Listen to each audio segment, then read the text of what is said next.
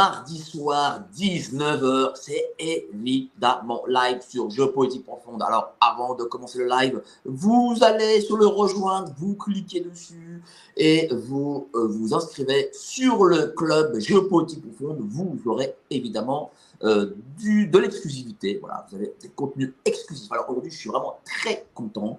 Euh, après avoir reçu Francis Salane, qui est un de ses auteurs, eh bien, je reçois aujourd'hui Patrick Pazin pour cet excellentissime livre. Alors, Patrick Pazin, il est auteur, éditeur, producteur, réalisateur de documentaires, euh, spécialiste de géopolitique. Et c'est normal à géopolitique qu'on l'invite pour ce livre Guerre en Ukraine, la responsabilité criminelle de l'Occident, nos options pour stopper la crise. Salut cher Patrick, comment tu vas? Bien, Mike, merci pour cette belle introduction. Bah, merci euh, c'est quand même euh, violent comme titre. La responsabilité criminelle euh, de l'Occident. Pourquoi justement ce titre? Eh bien, quand je pose la question qui a déclenché la guerre, tout le monde dit bah, c'est Poutine évidemment. Et je dis, mais non, je n'ai pas posé la question qui a déclaré la guerre, je pose la question qui l'a déclenchée. Et en fait, en droit international, il y a une notion que j'ai vue peu reprise sur les médias, on va dire sur les médias dominants, qui s'appelle le jus ad bellum, qui veut dire en fait le droit de faire la guerre. En fait, la façon dont ça s'est passé, donc bon, tout le monde, en tout cas tous ceux qui suivent euh, effectivement l'excellente émission Géopolitique profonde le savent, que la guerre en Ukraine n'a pas démarré le 24 février 2022, mais qu'elle a démarré au mois de mars 2014, euh, soit février, enfin les Maïdan, donc février-mars 2014. Mais si on prend en fait uniquement les événements qui se sont produits euh, et qui ont conduit au 24 février 2022. Euh, en fait, euh, le 16 janvier, dans la même journée, Joe Biden, alors Anthony Blinken d'abord, qui est le, secrétaire d'État, donc le ministre des Affaires étrangères des États-Unis, et Joe Biden fait une conférence de presse et un journaliste du Washington Post lui pose la question les Russes vont-ils envahir l'Ukraine? Et Joe Biden répond nous pensons que oui. Et il va vouloir tester les États-Unis, l'Occident, et il va s'en mordre les doigts. Il ajoute, s'il fait une incursion mineure, bon, nous, nous verrons. Et à partir donc de cette date-là, donc du 16 janvier, nous allons commencer à voir fleurir dans la presse anglo-saxonne, donc le Washington Post, le New York Times, etc., la date de l'invasion de l'Ukraine par la Russie. Elle est fixée au 15 février. Donc en fait, euh, je, lis euh, régulièrement en fait les, médias anglo-saxons. Donc, il nous annonce que le 15 février, en fait, dans la nuit du 15 au 16 février, la Russie va envahir l'Ukraine. Bon. J'ai vu euh, Lavrov, donc Sergei Lavrov, le ministre des Affaires étrangères de la Russie, fait une déclaration. D'ailleurs, il était avec Liz Truss, qui à l'époque est ministre des Affaires étrangères du Royaume-Uni et qui deviendra bah, l'éphémère Premier ministre que l'on sait. Euh, et, en fait, il fait euh, une, déclaration. Les Russes sont très étonnés parce que, en fait, donc, on annonce qu'ils vont envahir l'Ukraine le 15 février. Le, 13, tous les vols commerciaux sont interdits au-dessus de l'Ukraine. Le 14, les États-Unis transfèrent provisoirement leur ambassade de Kiev à Lvov ou Lviv. Euh, et alors, en plus, nous avons une déclaration du, bureau présidentiel donc de, de Volodymyr Zelensky qui annonce que euh, justement, on nous annonce que le 15 février, dans la nuit du 15 février au 16 février, la Russie envahira l'Ukraine. Ce sera jour de fête. Nous allons euh, jouer l'hymne national. Nous mettrons les drapeaux partout. Voilà. Donc, 13, 14, donc le 14 février, c'est la Saint-Valentin, il ne se passe rien. Normal, on respecte. Le 15 février, tout le monde s'attend à ce que la Russie envahisse l'Ukraine dans la nuit. Il ne se passe rien. Euh, alors déjà, c'était quand même très étonnant que euh, ce soit les Occidentaux qui annoncent que la Russie allait envahir l'Ukraine dans la nuit du 15 au 16. Pourquoi ces dates On ne sait pas. Et donc, que se passe-t-il dès le 16 le, Les bombardements, en fait, ça, ce sont les chiffres, ce sont les rapports de l'OSCE, donc l'Organisation de sécurité et de coopération en Europe, qui veille au respect des accords de Minsk, donc qui est présente sur les lignes de front et qui chaque jour enregistre toutes les violations de cessez-le-feu sous quelque forme que ce soit. Et donc, pour la journée du 15 février, il y a quasiment rien, enfin, c'est-à-dire à peine 40, enfin pas à peine, il y a 41 explosions parmi 153 violations du cessez-le-feu, ce qui est rien, enfin par rapport, enfin globalement c'est pas grand-chose.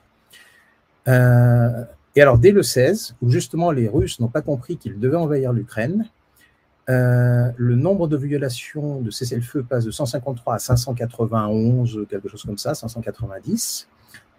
Donc là, nous sommes le, alors le lundi, c'est le 14, le mardi, c'est le 15. Donc le mercredi 16, on monte à 590. Le jeudi, euh, donc le lendemain, on monte à plus de 800.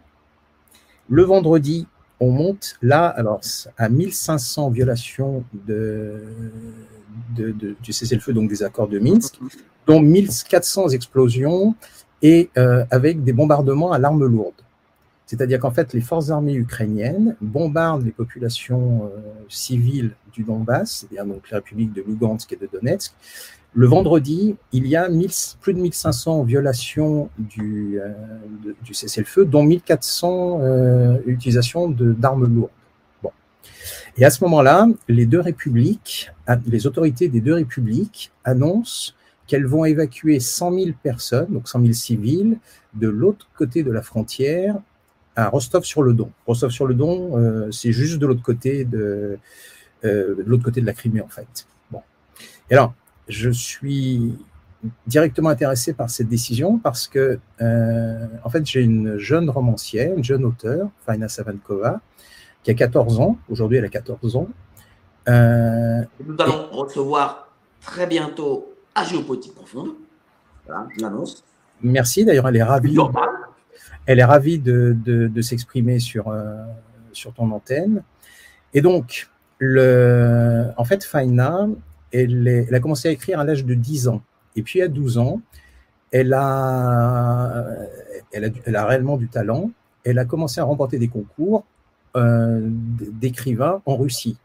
Et du coup, elle s'est retrouvée euh, à l'âge de 12 ans donc sur cet horrible site euh, Mirodvorets, qui est géré par le SBU, donc les services d'enseignement euh, ukrainiens, qui liste tous les ennemis de l'Ukraine à abattre. Donc, à l'âge de 12 ans, Fainas fait partie des ennemis de l'Ukraine à abattre avec ses, les coordonnées, où elle habite, sa photo, etc. etc. Euh, D'ailleurs, je le signale, euh, quand on, sur ce site, il y a de nombreuses euh, personnes euh, dont on voit le portrait et avec une croix rouge dessus, parce qu'elles ont été liquidées.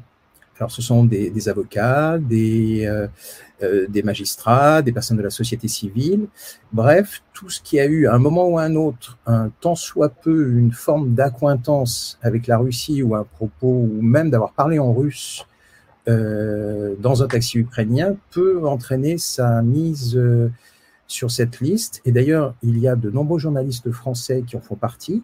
Même Ségolène Royal euh, et François Asselineau, quand ils ont osé euh, exprimer une... Euh, bah, j'ai enfin, écouté ce que Ségolène Royal avait dit.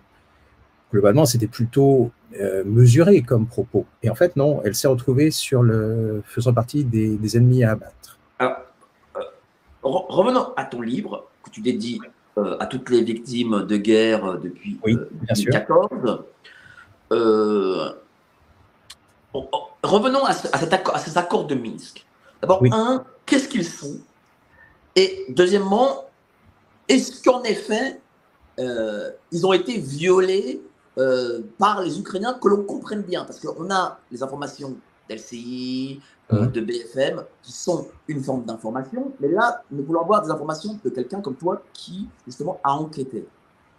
Ben, les violations viennent des deux côtés des, euh, ceux qui disent ce sont les Ukrainiens qui les ont violés, c'est faux, et ceux qui disent ce sont les, euh, les en fait c'est vraiment c'est partagé. On le, on le voit. De toute façon, il y a, enfin il y a des combats violents euh, dans le, à un moment le, les milices donc du Donbass euh, réussissent à encercler euh, dans le fameux chaudron de Delbatseïvo euh, l'armée ukrainienne. Donc euh, c'est pas une, il n'y a pas les gentils d'un côté et les méchants de l'autre. Et d'ailleurs, euh, quand Poroshenko est élu comme président de, la République, donc après la première élection présidentielle après le Maïdan, il se fait élire effectivement sur un programme de paix avec le Donbass. Quand Zelensky, Volodymyr Zelensky est élu en tant que président, il, euh, et je pense sincèrement qu'il est de bonne foi et je vais, je vais expliquer pourquoi, il est élu sur un programme de paix avec le Donbass. D'ailleurs, franchement, euh, des hommes sages, enfin de bonne volonté, ne peuvent que vouloir la paix. Enfin, je veux dire, il n'y a aucune raison. Et en plus, à cette époque, il n'est pas encore trop tard pour que pour trouver un accord. Alors, soit une forme de fédéralisme ou en plus, la Russie n'a pas encore reconnu les deux républiques, donc le, dialogue est encore possible. Mais là où je, suis convaincu que Volodymyr Zelensky est, euh, est de bonne foi, en fait, donc, il se fait élire sur un programme euh, où il veut négocier la paix avec le, les autorités du Donbass et avec les, globalement avec les Russes en, en arrière-plan. Bon. Et en fait, il se rend sur la ligne de front et, il, et sur la ligne de front, en fait, il va rencontrer les, des bataillons, euh, alors certains les appellent les nationalistes intégraux, d'autres parlent de néo-nazis, euh, enfin bon, les bataillons Haïdar, euh, Azov, C-14, etc., etc. Et il y a une scène qui est, qui est incroyable, mais Poroshenko avait vécu la même chose d'ailleurs. en fait, euh, donc, on voit euh, Volodymyr Zelensky qui discute avec des. Euh, alors, je sais plus quel bataillon, enfin, avec, donc, on va dire, des nationalistes intégraux. Je ne peux employer le terme de néo-nazis, nationalistes intégraux, on aura compris. Et en fait, il leur demande de, de poser les armes, qu'au moins la discussion puisse s'engager en vue de la paix. Et en fait, ils vont le menacer et ils vont, euh, alors je me souviens plus, j'en parle dans le, je me souviens plus du nom, mais ils vont développer une campagne genre euh, hashtag, euh, parce qu'en fait, notre ami Volodymyr Zelensky fond en larmes en disant mais j'ai 40 ans, je ne suis pas un loser, etc., etc., etc. Donc je vous demande de, de baisser les armes. effectivement, les, si on reprend l'expression bien connue de Victoria Nuland, euh, les bataillons de nationalistes intégraux vont lui dire euh, fuck, euh, fuck la paix, quoi. Et, et en fait, le, donc pendant 15 jours, effectivement, il y a une, ça s'atténue. Et puis, et puis en fait, ils vont reprendre les, les assauts, les attaques contre les deux républiques. Et à partir de ce moment-là, et en plus, il y a une campagne contre Zelensky sur les réseaux sociaux pour l'empêcher de, de faire. La part de qui? De la part de qui la campagne? Eh ben, en fait, les, euh, ce qui est, euh, alors, on peut, euh, c'est assez documenté, enfin c'est même documenté, y compris par, j'ai lu un rapport d'un consultant, de, professeur de l'académie de West Point aux États-Unis. En fait, ça fait très longtemps que les, les nationalistes intégraux sont soutenus notamment par les États-Unis et principalement par la CIA, le MI6, enfin on retrouve toujours les mêmes, euh, les mêmes suspects. Et euh, parce que de toute façon, l'histoire de l'Ukraine est très particulière. Enfin, il y a peu de pays en Europe qui ont une histoire euh, comme celle-ci, c'est-à-dire que des, des, monuments à la gloire de Stepan Bandera. Donc, euh, je, pense que les, les auditeurs, euh, les spectateurs savent qui est Stepan Bandera. Enfin, c'est les donc qui travaillent, enfin, les collaborateurs des nazis qui ont commis des crimes atroces bien avant d'ailleurs euh, le, démarrage de, la Seconde Guerre mondiale. Enfin, je veux dire, le, il y a eu des crimes contre la, les communautés juives, roms, etc., etc., euh, communistes, avant que la, Seconde Guerre mondiale démarre en, Ukraine. Et donc, en fait, il y avait des monuments à la gloire de, enfin, c'est pas il y avait d'ailleurs, il y a. Il y a toujours, il y a toujours, bien sûr, des monuments à la gloire de, de Stepan Bandera, dans, des, dans, dans, toutes les villes en fait. À Lvov, euh, d'ailleurs, j'ai euh, dans le livre, j'ai mis une photo de où on voit le monument à la gloire de Stéphane Bandera à Lvov. Euh, et donc en fait, cette euh, l'Ukraine est un. D'ailleurs, je, je, trouve qu'il y en a un qui est un, qui a un discours courageux. Je, Arnaud Klarsfeld a osé dire que son étonnement, pour ne pas dire plus, du fait qu'aujourd'hui, on encense le, un, pays, euh, enfin, je veux dire, des, des gens qui ont, euh, qui ont commis des atrocités depuis des décennies. Enfin, contre, je veux dire, le, les, on en parle peu. Effectivement, on parle des, des, des camps de concentration, etc. Mais on ne parle pas de ce qui s'appelle la Shoah par balle. C'est-à-dire que le, en fait, il y a eu, alors ce sont des estimations, donc c'est difficile, mais euh, on estime qu'il y a peut-être euh, certainement un million de, juifs qui ont été tués en dehors des camps. Et en Ukraine ah bah, Pas uniquement en Ukraine, mais par exemple, des, la, Odessa était une ville euh, avec une, une, grande communauté juive. Et, et, en fait, elle a. Alors là, en plus, Odessa a été attaquée par les Roumains, parce qu'à l'époque, la, Roumanie est encore du côté de, l'Allemagne. Euh, et en fait, ils vont commettre des atrocités. Euh, l'armée roumaine va commettre des atrocités avec euh, les, on va dire, les, forces de l'ordre et les, la population, parce qu'on a des témoignages horribles. Enfin, je, je, je, préfère même pas en parler. Donc en fait de ce qu'on appelle la, la Shoah par balle, c'est-à-dire qu'en fait il y a à peu près de l'ordre d'un million de, juifs. Enfin, J'avais vu des chiffres, je ne les, ai pas tous en tête, mais, mais dans des communautés comme Odessa. Ou, mais justement, justement, tiens, parce que tu as parlé de Klarsfeld, comment se fait-il que les Ukrainiens soient fiers de ce passé-là. Mais, Alors, je ne suis pas ukrainien, donc ça m'est difficile de parler pour eux, mais c'est vrai que j'ai lu des textes, euh, y compris dans des, alors non, pardon, j'ai lu des traductions parce que je, lis un peu le, russe, je mais l'ukrainien, alors c'est vrai que c'est assez proche, mais, mais bon, je, ne suis pas en mesure de lire des, textes ukrainiens, mais j'ai lu des, commentaires où, euh, en fait, euh, l'Ukraine considère qu'elle est toujours en guerre contre la Russie et qu'en fait, ce sont les nazis qui l'ont libérée du communisme. Et euh, alors, effectivement, du coup, il, euh, on parle, enfin, tu connais l'Holodomor, donc effectivement, Staline qui, pour les punir, a organisé une famine, mais en fait, on, quand on regarde historiquement, euh, cette famine n'a pas eu lieu qu'en Ukraine. On, voit qu'elle a eu lieu dans d'autres régions de, la Russie soviétique de l'époque, dont la Géorgie, dont euh, en, fait c'est pas une punition contre les Ukrainiens. Euh, en, tout cas, il y a des cette famine a fait des, morts dans ailleurs qu'en Ukraine.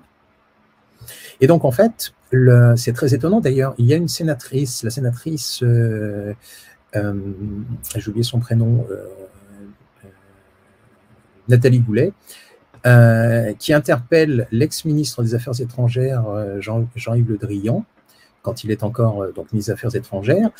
manifestement, elle a fait un voyage où, en tout cas, un groupe du Sénat français s'est rendu à Kiev et elle témoigne de ce qu'ils ont vu. Euh, effectivement, donc elle, elle, parle des bataillons néo-nazis. Euh, donc là, elle emploie vraiment le mot euh, les bataillons néo-nazis, avec des stands de démontage de, de Kalachnikov en centre-ville réservés aux enfants, à qui on sert une idéologie. en fait, le russe est un Untermensch, donc on retrouve le, le, le discours nazi, donc un sous-homme, etc., etc. En fait, c'est un finalement, on retrouve cette, euh, oui, cette dimension euh, depuis des décennies en fait. Mais, mais est-ce que c'est de là, de cette période-là, que vient euh, ce qu'ils appellent le, le, nationalisme ukrainien, ou alors y a-t-il eu un, déjà un nationalisme ukrainien un, deux, trois ou quatre siècles avant?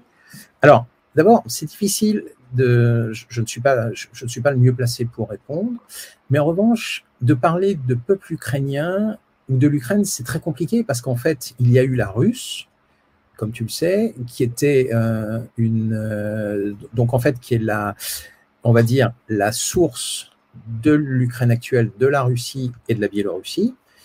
Et en fait, le, et d'ailleurs, Henry Kissinger, quand euh, le, lui, il est contre l'extension à l'est de l'OTAN, et il fait une tribune que je cite en partie, euh, notamment au moment du Maïdan, euh, qui est prémonitoire. En fait, il dit, euh, alors, pour répondre à ta question, il dit en fait, les dirigeants ukrainiens n'ont pas le, passé, n'ont pas de passé derrière eux. Et c'est très intéressant que, que quelqu'un comme Henry Kissinger puisse dire ça. Il dit en fait, comme ils n'ont pas de, il n'y a pas d'histoire de l'Ukraine C'est-à-dire que oui, il y a la Russe, oui, il y a, mais en fait, ça n'a jamais ou quasiment. Euh, ensuite, c'est l'Union soviétique, ça n'a jamais été un État indépendant ou à peine euh, une trentaine ou une cinquantaine d'années, même pas. Et en fait, euh, ce qui est intéressant, c'est que il n'y a pas d'histoire. La France, elle est millénaire. Le Royaume-Uni est millénaire. L'Inde, la Chine, l'Iran, la Russie sont euh, millénaires. Alors, on, peut dire oui, mais la Russie, par exemple, j'avais vu une, euh, une, une image euh, publiée par l'ambassade de. alors, je ne sais plus si c'était l'ambassade des États-Unis à Moscou, enfin, quelque chose comme ça. Enfin, en tout cas, c'est une ambassade américaine, où il montrait une photo de Kiev il y a mille ans et une photo de Moscou il y a mille ans. Bah oui, il y a mille ans, Moscou, c'était quasiment la forêt. Kiev, c'était une ville, euh, une ville importante déjà. Mais s'ils avaient ajouté une image de Washington il y a mille ans, je pense que Washington il y a mille ans ressemblait plus à Moscou qu'à Kiev. Donc du coup, euh, euh, on a l'impression que l'Ukraine, c'est quand même un territoire que les mondialistes essayent de s'accaparer. Justement, pourquoi Quelle particularité justement à l'Ukraine pour qu'elle soit aussi importante pour ces mondialistes Alors, elle, est, elle devrait être un des pays les plus riches d'Europe. D'abord, c'est une, globalement, c'est un, alors, elle est plus grande que la France métropolitaine. Euh, et donc, elle a accès à la mer Noire, mer d'Azov. Ensuite, elle a un grand fleuve, le Dniepr. Et puis, ce sont des plaines. Et le, il y a plein d'avantages. C'est-à-dire que, par exemple, pour la. Ben, avant, euh, les gazoducs, les oléoducs de Russie qui allaient vers l'Europe passaient quasiment tous par l'Ukraine. En fait, ça a toujours été une voie de transit entre l'Asie et l'Union européenne, euh, européenne et l'Europe. C'est-à-dire qu'en fait, l'Ukraine est une, est une voie de passage. Il n'y a pas de montagne, quasiment pas de montagne. Euh, c'est de la steppe, c'est ouvert. Euh, et, par exemple, pour le, la, les ceintures de la soie, les nouvelles ceintures de la soie chinoises, quand on regarde, pour accéder à l'Occident, il n'y a pas mieux que l'Ukraine. Parce qu'en plus, comme c'est un grand pays, y a, on évite de, de traverser, euh, d'avoir à négocier avec la Biélorussie, avec la Pologne. Euh, en fait, c'est un, c'est un, une voie de passage depuis éternellement. Ensuite, elle a les, parmi les sols les plus riches au monde, notamment avec le tchernosium. Euh, et puis, elle produit du gaz. Et alors, ce qui est assez étonnant, c'est que euh, avant le Maïdan, avant 2014, il y a eu des découvertes de gaz de schiste colossales à l'est, donc dans le Donbass, et à l'ouest, du côté de, de, Lvov, donc la zone que la Pologne, sur laquelle la Pologne lorgne. D'ailleurs, c'est tout à fait compréhensible que la Pologne puisse lorgner dessus, puisque historiquement, une partie de. Voilà, était polonaise. Donc, euh, c'est pas une euh, que les Polonais s'intéressent à cette partie. Euh. et en fait, il y a un intérêt tout particulier pour eux, c'est que il, on estime qu'il y a 21 trilliards de mètres cubes de gaz, ce qui est colossal. Et le problème, c'est que c'est du gaz de schiste. Et donc, comme tu le sais, ben, le gaz de schiste est interdit euh, dans la plupart des pays européens, mais pas en Ukraine. Et d'ailleurs, euh, je ne me souviens plus dans quelle ville du Donbass, euh, je ne sais plus si c'est pas Slaviansk, il y avait eu des investissements qui avaient été faits. En fait, il y a deux compagnies anglo-saxonnes, une à l'est et une à l'ouest. Il y a, il me semble, c'est Chevron et ExxonMobil, mais je, ne suis pas sûr. Enfin, j'en parle dans le livre, mais j'ai plus le, je n'en ai pas la certitude là au moment où je te parle avait déjà commencé des investissements et à un moment, le, quand les, euh, les, les, milices du Donbass ont voulu prendre une ville où justement qui, est, qui allait être le cœur de l'exploitation du gaz de schiste, l'armée ukrainienne est intervenue et a repoussé les milices. Donc en fait, il y a vraiment des enjeux de... de euh, D'abord, c'est un grand pays, ça, ça devrait être un pays riche. C'est une voie de passage. Or, il n'y a pas de secret. Euh, tous les pays qui constituent des zones de passage sont des pays riches. Enfin, depuis la nuit des temps, en fait. Euh, je, euh, faites du commerce, pas la guerre, quoi. Enfin, c'est une, euh, où j'ai envie de dire, faites l'amour, pas la guerre, et le commerce est une façon de faire l'amour entre deux États. Alors, je vais lire un passage de ton livre qui me parle excessivement intéressant sur Vladimir Poutine. D'ailleurs, après, nous, nous, allons, nous allons parler aussi de, du discours de ce matin, parce que c'est l'actualité. Oui. Mais là, pour l'instant, euh, c'est le passage. Vladimir Poutine souffrirait d'un trouble cérébral causé par la démence, la maladie de Parkinson ou la rage roi. ce que c'est résultant d'un traitement aux stéroïdes contre le cancer, d'après des sources du renseignement, affirment nos confrères du Daily Mail. Citant des sources proches du Kremlin, des hauts responsables de l'alliance du renseignement Five Eyes, qui comprend l'Australie, le Canada, Nouvelle-Zélande, le Royaume-Uni et les États-Unis, pensent qu'il existe une explication physiologique à la décision du président russe d'envahir l'Ukraine. La communauté du renseignement partage un nombre croissant de rapports sur le comportement de plus en plus instable de Vladimir Poutine, âgé de 69 ans. On le dit atteint de la maladie de Parkinson, souffrant des conséquences d'un Covid long, hein, pourquoi pas aussi hein, un Covid long, ou bien encore atteint d'un cancer incurable. Le visage de plus en plus enflé du maître de Kremlin attise en effet les pires rumeurs sur son état de santé. Alors, qu'en est-il réellement de l'état de santé de Vladimir Poutine? Est-il malade comme l'affirment les médias occidentaux? Qu'est-ce que tu en penses?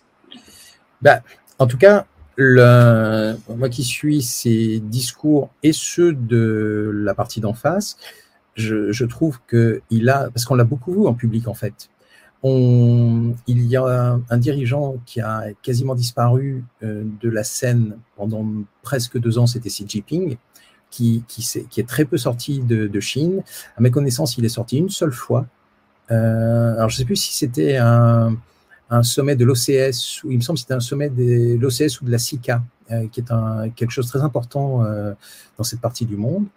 Euh, et encore, il n'est pas resté jusqu'à la fin. Mais euh, Vladimir Poutine, on l'a vu euh, beaucoup, on l'a vu notamment à Samarcande, on l'a vu en fait dans toutes les réunions. alors, s'il avait toutes les maladies, donc effectivement, là, je reprends ce que disait le Daily Mail, et, je souris parce que quand on lit cet article, tout est au conditionnel, tout est sous des sources anonymes, mais je trouve que pour quelqu'un qui est malade du, alors effectivement la, la rage roi, je savais pas ce que c'était. Euh, donc lui, il a tout, hein, la rage roi, il a Parkinson, Alzheimer, etc. Euh, je trouve que pour un dirigeant qui est à ce niveau de, de, de maladie, euh, ses décisions sont relativement sages parce que euh, alors, tout à l'heure, effectivement, je n'ai pas terminé parce que peut-être c'était un peu long, mais sur le déclenchement de la guerre, en fait, le, le vendredi, donc comme je disais, il commence à évacuer 100 000 civils vers Rostov. Et globalement, tout le monde se dit bon, bah, c'est bon, euh, s'il les évacue, il va plus y avoir la guerre. Enfin, je veux dire, c'est une. Euh, d'autant plus que euh, le lundi, le, Kremlin reconnaît la, officiellement, et d'ailleurs ça faisait un moment que ça faisait des années que les deux républiques attendaient ça, leur reconnaissance officielle comme république indépendante. Ça, ça se fait le lundi. C'est validé par la Douma, euh, et puis la, la, Fédération de Russie. Donc, euh, et donc, comme beaucoup, je, je pense qu'à ce moment-là, bon, bah, c'est bon, je me dis, ouf, nous avons échappé à la guerre. Parce que tirer sur des populations civiles, c'est une chose, euh, ukrainienne, tirer sur une population russe, hum, c'en est une autre. Parce qu'en fait, euh, il y a dans la fédération de la, la, constitution de la Russie, il y a l'article 61 qui oblige le président, donc euh, Vladimir Poutine évidemment, à protéger les Russes où qu'ils se trouvent. Or, de façon subtile, euh, ils avaient offert des passeports à, à, la population du Donbass depuis euh, au moins deux ans. Enfin, je me souviens plus, il avait signé un décret euh, qui autorisait euh, tout habitant du Donbass qui le souhaitait à demander euh, un passeport, russe. D'ailleurs, je signale que les, les, Hongrois avaient fait la même chose à l'ouest, parce que comme tu le sais, il y a une importante euh, population, euh, communauté magyare à l'ouest de l'Ukraine, donc environ 150 000, de l'ordre de 150 000 personnes.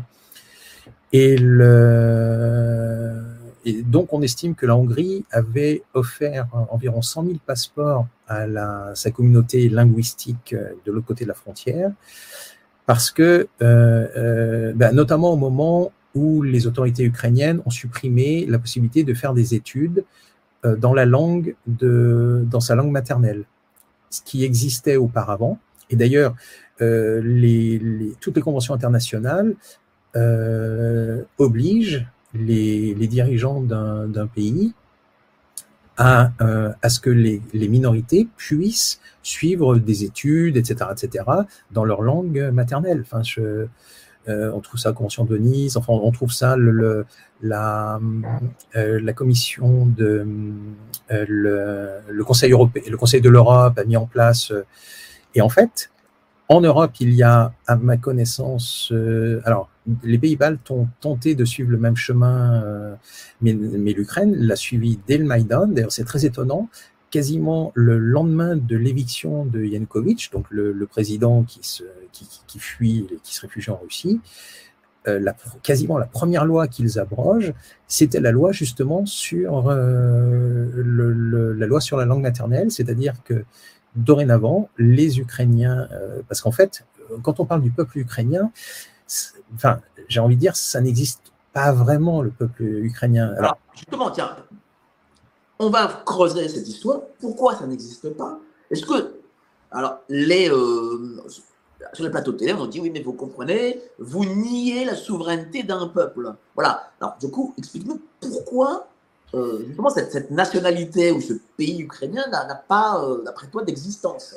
Ben, alors, le, ben, globalement, en fait, c'est un, une mosaïque.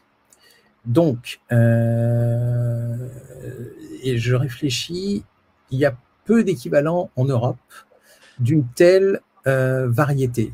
Alors, c'est-à-dire que, par exemple, alors la majorité évidemment est ukrainienne, de l'ordre de 80%, un petit peu plus, 80-82%.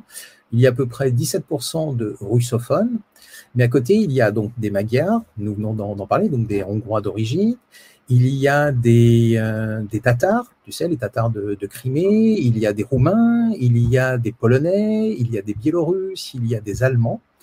Il y a aussi au sud, euh, d'ailleurs ça c'est une, euh, en fait c'est une aberration politique par rapport à la géographie. Il y a les Gagaouzes. Les Gagaouzes, en fait, c'est une région du Boudja. Ils vivent dans le Boudja, qui sont principalement en Moldavie, mais il y en a de, ce côté de l'Ukraine. Et le Boudja, qui, est qui fait partie de l'Ukraine, n'est réuni à l'Ukraine que par une route et un pont. C'est tout. Comment veux-tu te sentir peuple ukrainien quand tu, euh, tu, tu, parles une autre langue, tu as une autre religion et que tu es et que tu n'es relié que par une route et un pont est-ce que si je dois comparer, et sans faire offense, est-ce que c'est un peu comme euh, certains pays africains euh, dont le colon a euh, dessiné euh, à la règle? Est-ce qu'on peut comparer à ça? Oui et non, parce que l'Ukraine, en fait, est une, nous le disions tout à l'heure, n'a pas d'existence historique. En fait, il y a la russe, mais ensuite, on, sous l'Union soviétique, euh, euh, tu sais, il y a la fameuse question de la Crimée. La Crimée est-elle ukrainienne ou, euh, ou russe? Je dirais que sur le plan géographique, il ne fait aucun doute qu'elle est ukrainienne. Sur le plan euh, démographique, euh, historique, sociologique, il est indéniable qu'elle est russe.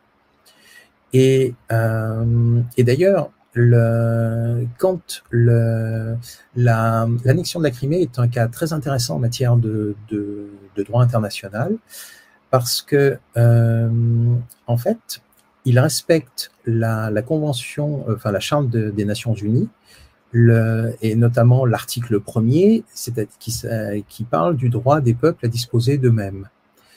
Et en fait, la Crimée a été prise, annexée en 15 jours. Euh, ça, j'avoue que le, le, je ne sais pas si euh, Vladimir Poutine était déjà malade du sida, d'Alzheimer, de la rage roi, etc., etc. à l'époque. Euh, mais c'est très étonnant parce qu'en fait, au même moment, et d'ailleurs c'est bien vu de la part de, de l'OTAN, il y a les Jeux olympiques à Sochi, les Jeux olympiques d'hiver. Évidemment, Poutine ne peut pas intervenir sur la scène internationale alors qu'il est l'hôte des Jeux Olympiques, c'est-à-dire la trêve euh, par excellence. Enfin, je rappelle que les Jeux Olympiques, historiquement, ont été créés dans l'Antiquité grecque, justement pour, euh, pour que ce soit une trêve entre Sparte, Athènes, etc. etc. Bon. Et, mais une fois que la, les Jeux Olympiques de Sochi sont terminés, euh, 15 jours après, la Crimée est, euh, a, rejoint la, a rejoint la Russie. Et quand on regarde, non seulement il se base sur l'article premier de la Charte des Nations Unies, donc le, droit des peuples à disposer d'eux-mêmes, mais en plus, ils utilisent le précédent du Kosovo. C'est-à-dire qu'en fait, le, quand on regarde, euh, parce que en, fait, ce que je, le, sur le plan du droit international, l'annexion de la Crimée peut se défendre tout à fait sur le plan légal.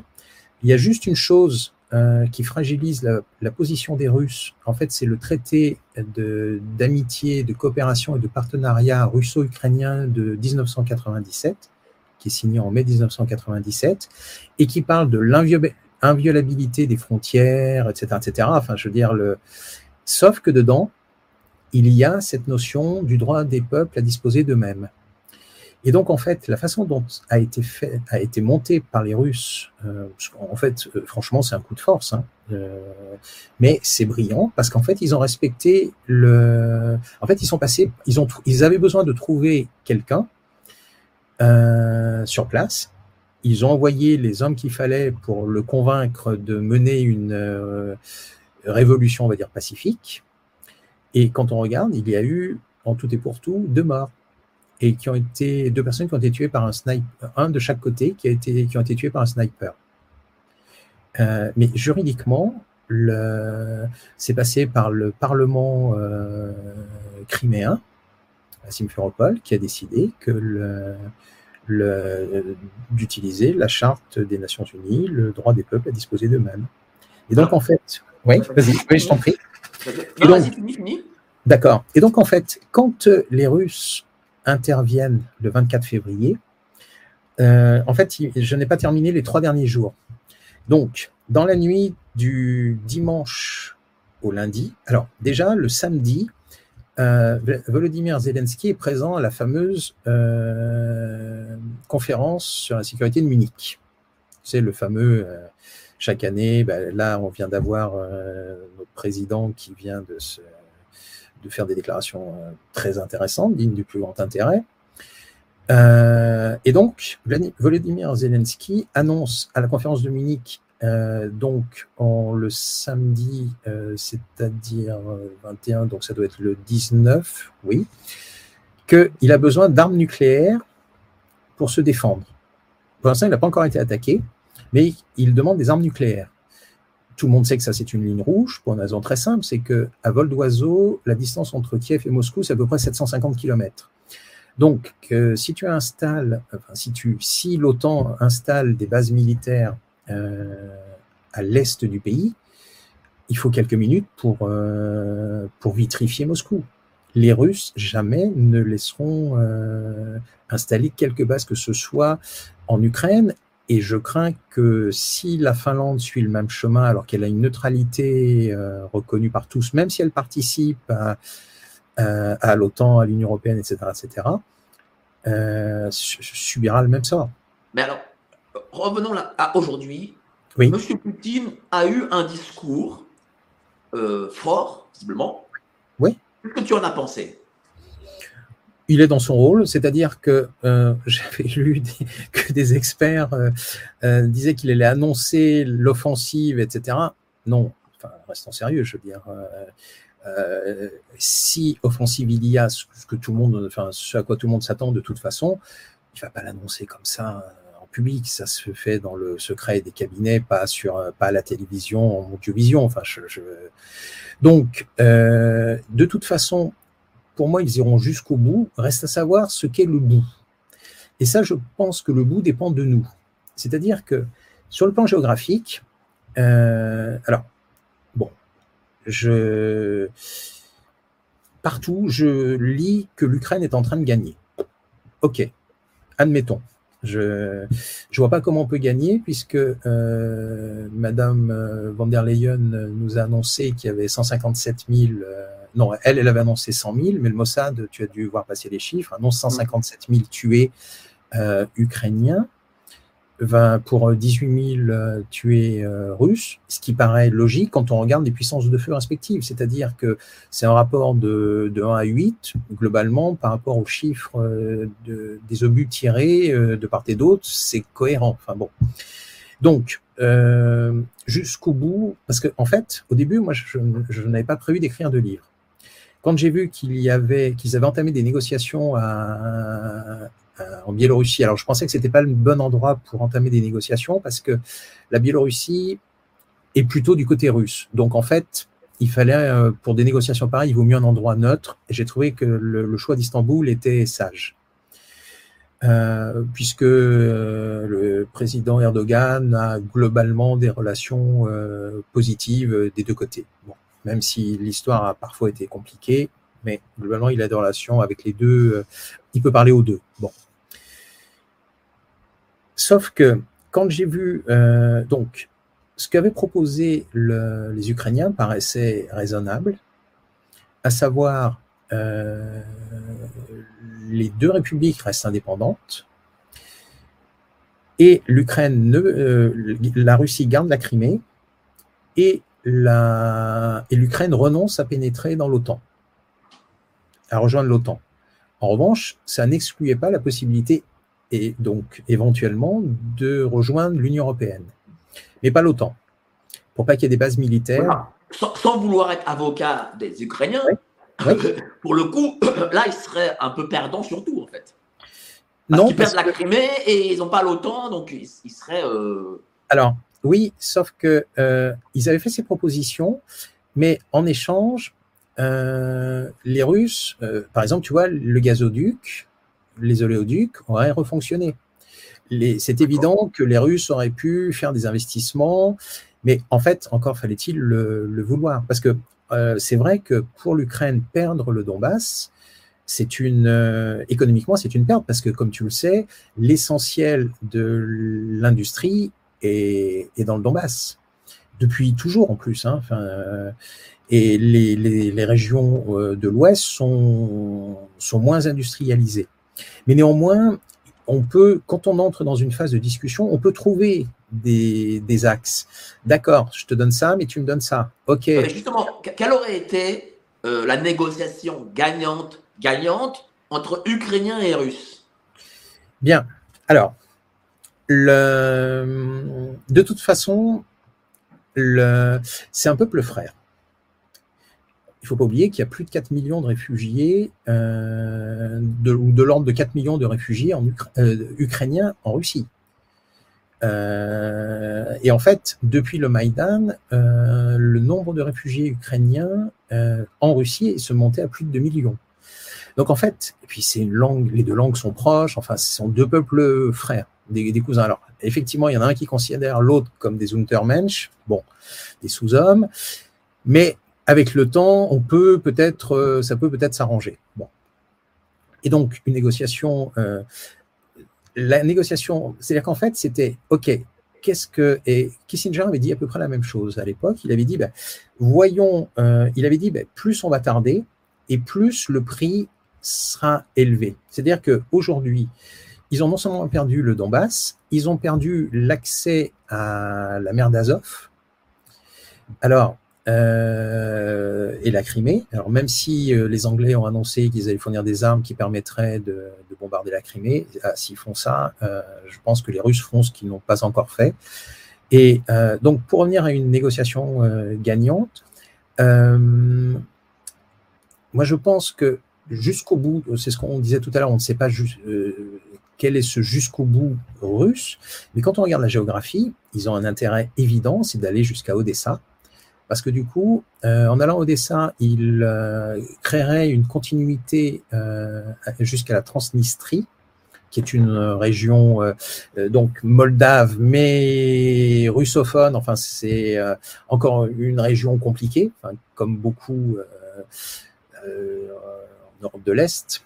Euh, parce que les populations se sont mélangées, etc., que le poids de l'histoire, les, déportations, les, enfin, enfin toute l'histoire, enfin, tu, tu, tu, tu, le connais.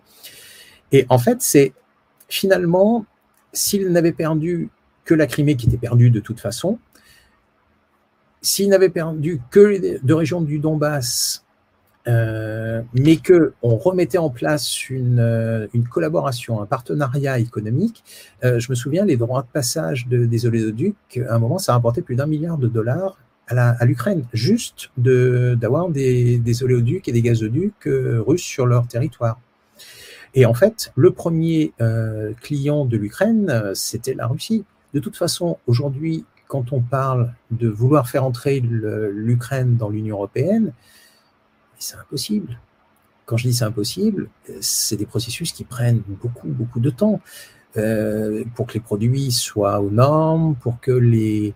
Enfin, je, veux dire, c'est une, les législations, les, ça se fait pas, ça se fait pas comme ça. C'est une... Euh, donc là, ils ont... Euh, moi, je pense que là, stratégiquement, les Russes, maintenant, iront ont intérêt en tout cas à prendre jusqu'à Odessa, donc jusqu'à la Transnistrie. Ce que tu dis. N'aura plus de mer, n'aura plus d'accès à la mer ce que tu dis, c'est que les Russes ne lâcheront pas et euh, les Ukrainiens soutenus par les Occidentaux ne lâcheront pas non plus. Ben, alors, soutenus, franchement, euh, quoi euh, Les chars promis, arriveront quand? Et combien de chars? 200 chars? Mais 200 chars, quand on commence à regarder, on s'aperçoit qu'il y en a la moitié qui sont au garage. Euh, et puis, une fois que tu les as livrés à l'ouest, il faut les acheminer sur le front. Donc, euh, il faut échapper aux missiles, aux missiles russes. Et puis, il faut les entretenir. Il faut des pièces. enfin, c'est toute une industrie. On n'envoie pas des chars comme ça. Et, puis, même si l'armée ukrainienne, ou plutôt ce qu'il en reste, euh, je, ne doute pas qu'il c'est une armée très compétente. D'ailleurs, à un moment, c'était une des principales armées d'Europe. Euh, hors Russie, c'était peut-être même euh, la première. Oui, franchement, c'était en termes de nombre, en termes de capacité. Et puis, en fait, ils sont, pardon, ils sont entraînés par l'OTAN depuis, enfin, notamment les États-Unis, le Canada, les, les, Anglais, depuis longtemps, en fait. Donc, ils ont un vrai, ils avaient une vraie dimension militaire, mais, euh, mais en fait, le, moi j'ai été choqué sincèrement par des. Alors, je ne suis pas militaire, donc euh, c'est qu'un avis de, on va dire, de salon. J'ai été choqué par euh, des. En fait, j'avais l'impression de, de, relire ce qu'on lit à propos des, de la guerre de 17, enfin de 14-18, qui a conduit au printemps 17, où euh, comme on n'avait rien pour euh, euh, finalement, on, était, on était coincé de partout. Bah, de temps en temps, on faisait sortir les hommes des tranchées, ils se faisaient massacrer. Et puis après, c'était le camp d'en face qui sortait des tranchées, qui se faisait massacrer, et qui a conduit aux mutineries de, du printemps 17.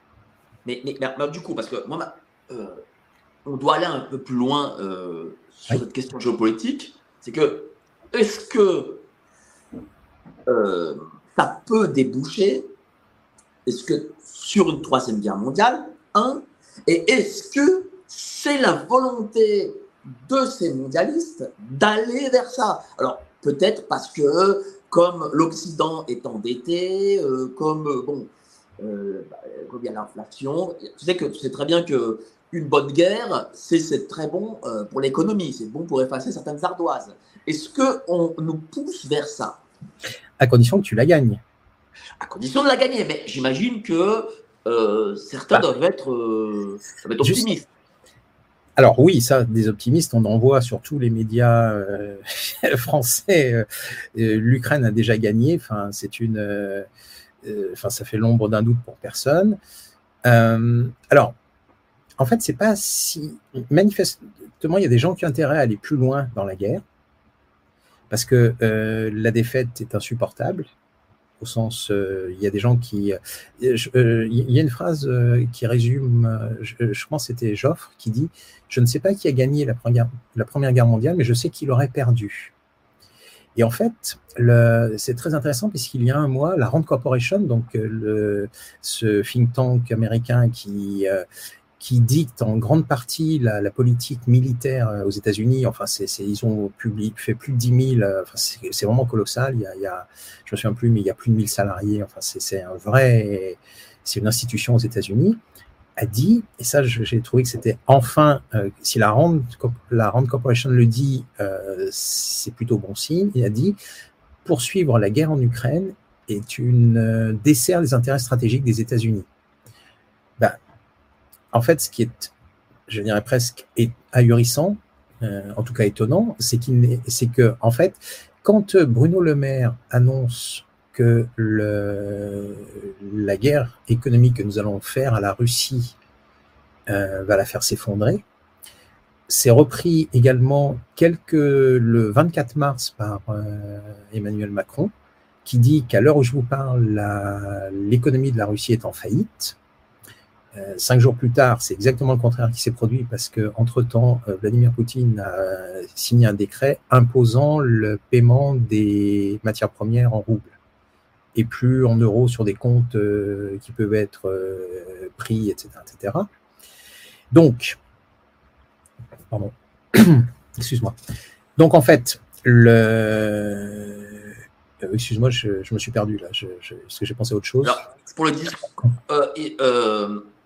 Monsieur le maire et Monsieur Macron veulent mettre à genoux ah l'économie russe, et donc Monsieur Poutine. Et ça n'a pas marché. Et ça n'a pas marché. Et d'ailleurs, il y a je pense celle qui a fait la, déclaration à la pierre, c'est Ursula von der Leyen.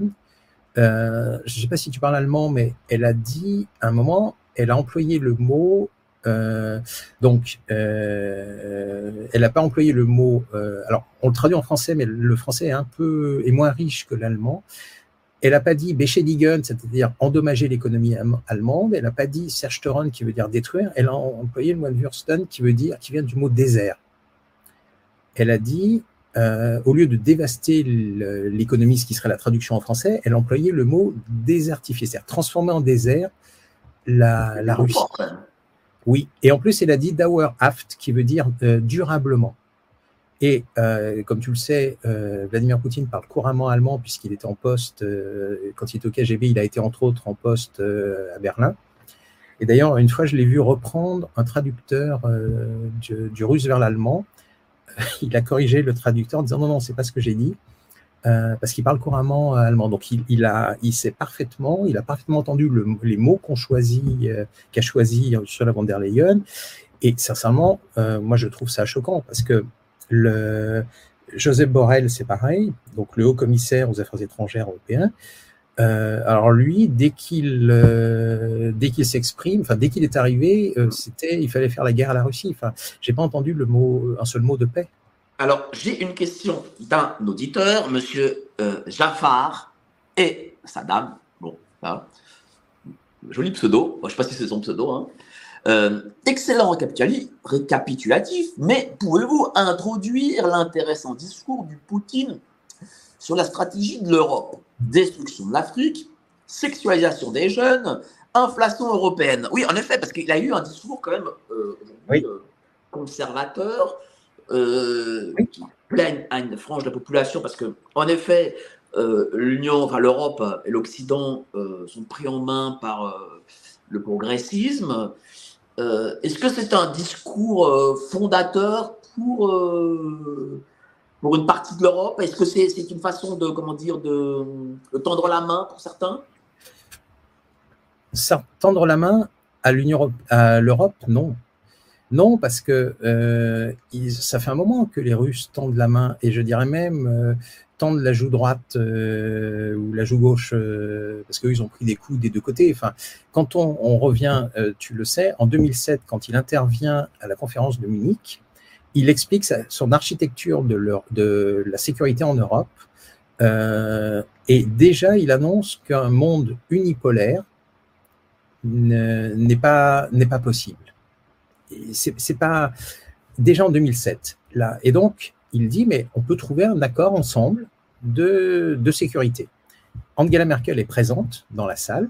Il y a d'autres diplomates qui ont parfaitement entendu. La réponse, elle ne tarde pas. Euh, puisque l'année suivante, c'est au sommet de l'OTAN, donc en 2008 de Bucarest, à l'ordre du jour, il y a dans l'entrée, à l'ordre du jour, donc, sont prévus l'entrée dans l'OTAN de l'Ukraine, de la Géorgie, de la Moldavie.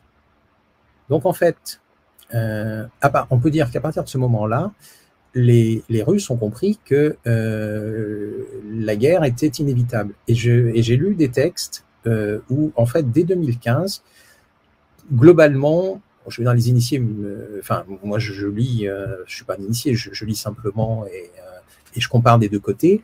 Depuis 2015, en fait, globalement, tout le monde sait qu'il y aura la guerre entre l'Ukraine et la Russie. Et d'ailleurs, tu, dois connaître sans doute cette déclaration d'Arestovitch, tu sais, qui était le, le, principal, l'un des principaux conseillers de Volodymyr Zelensky, qui a démissionné là il y a quelques semaines, où il est interviewé euh, et la question qui lui est posée, donc c'est en 2019, la question qui lui est posée, c'est quand interviendra la guerre entre l'Ukraine et la Russie?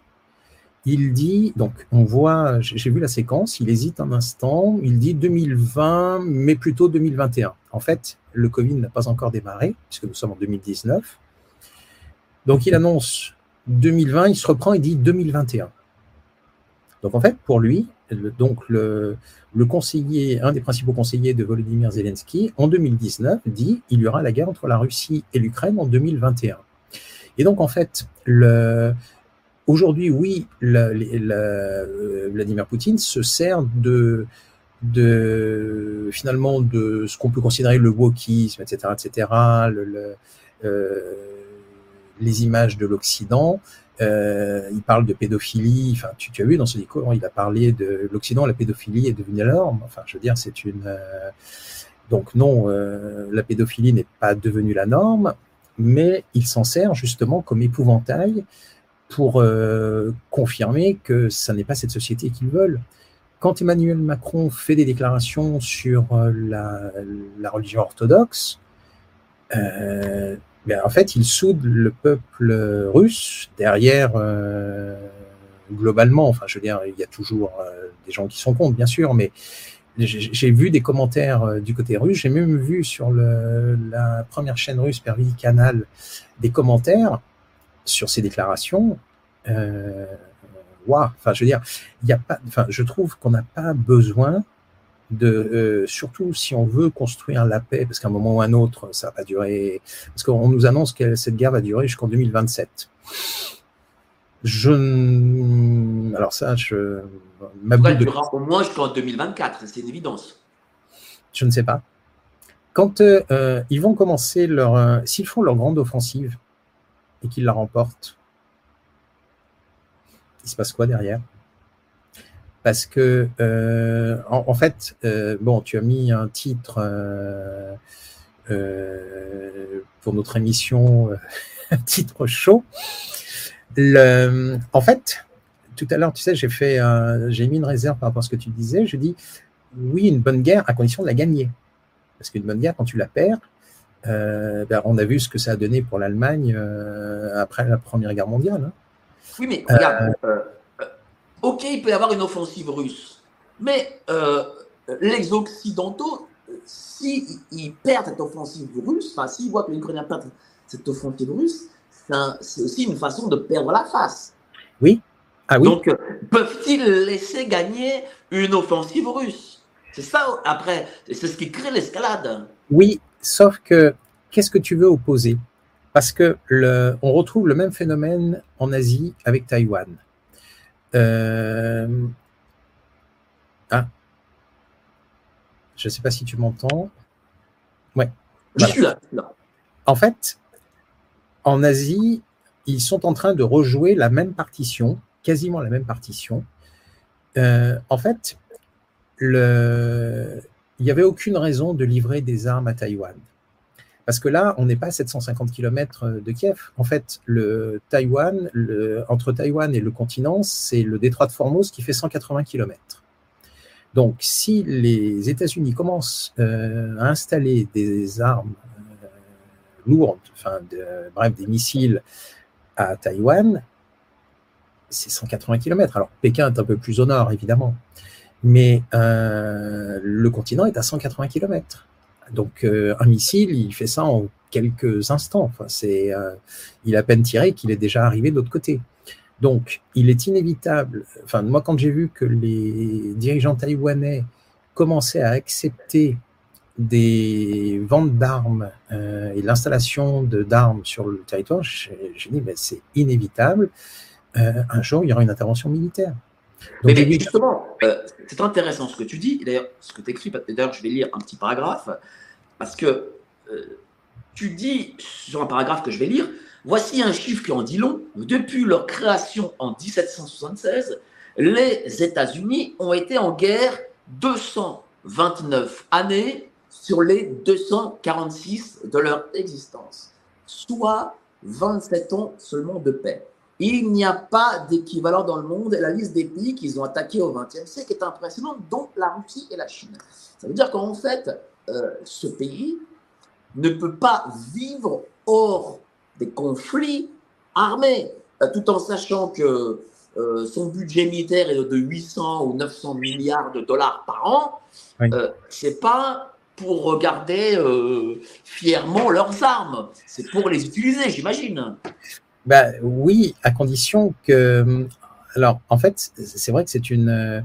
On se demande où, va l'argent, parce que franchement, d'ailleurs, j'avais vu un jour une audition. Le,